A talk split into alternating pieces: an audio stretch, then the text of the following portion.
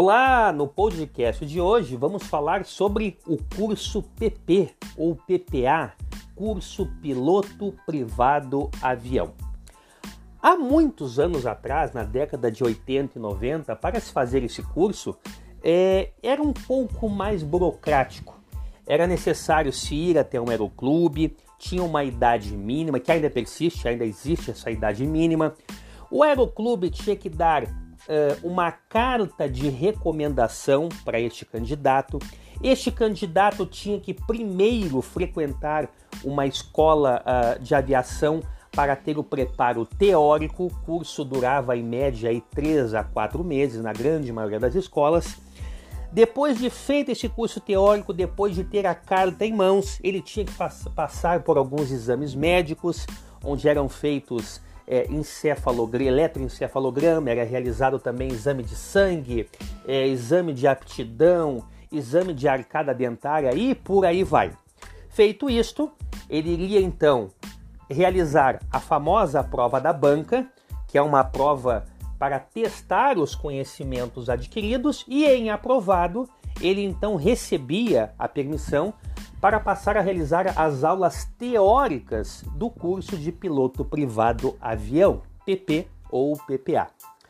É, hoje isto está bem mais fácil, né? Alguns requisitos ainda são necessários, mas eu não preciso fazer o curso teórico numa escola homologada. Aliás, eu não preciso nem fazer o curso teórico. Eu posso comprar os livros, as apostilas e posso fazer estudar por conta, digamos assim. Uh, a carta de recomendação também não é mais necessária do Aeroclube, né? ele pode encaminhar toda a documentação por conta própria, faz a prova da ANAC de qualquer maneira, a prova da banca, perdão, uh, e aí ele então recebe a, a, autorização para frequentar a escola a qual ele, ele se matriculou, para que seja realizado o curso de piloto privado avião agora prático. E aí ele segue então fazendo as horas de voo uh, com um instrutor, né? Este instrutor fica ao lado esquerdo da aeronave, no assento esquerdo, quando é avião é no lado esquerdo, quando é helicóptero é no lado direito, mas helicóptero é assunto para outro podcast que ainda iremos gravar.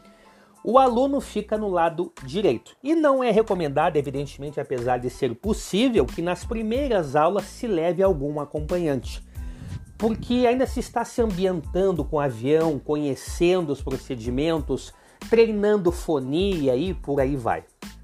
Passadas algumas horas de voo, normalmente a partir da 15ª hora, uh, o instrutor faz uma avaliação para verificar se o aluno já tem condições de fazer o famoso voo solo, ou o solar. Né? Eu vou solar hoje, como se diz. O que, que é o solar? Ele vai decolar, ele, ele vai taxiar o avião, vai fazer a fonia, vai pedir permissão para decolar, vai dar o plano de voo, vai decolar com o avião, vai realizar aquele plano de voo, vai realizar a aproximação, vai pousar o avião sem ter o instrutor ao lado. E no final deste procedimento, ele recebe então o famoso batismo, que pode ser aí um é muito bacana, pode ser um banho de óleo, um banho de mangueira, um banho de ovos, um banho de lama, é quase que uma tradição. E é um momento extremamente emocionante e marcante.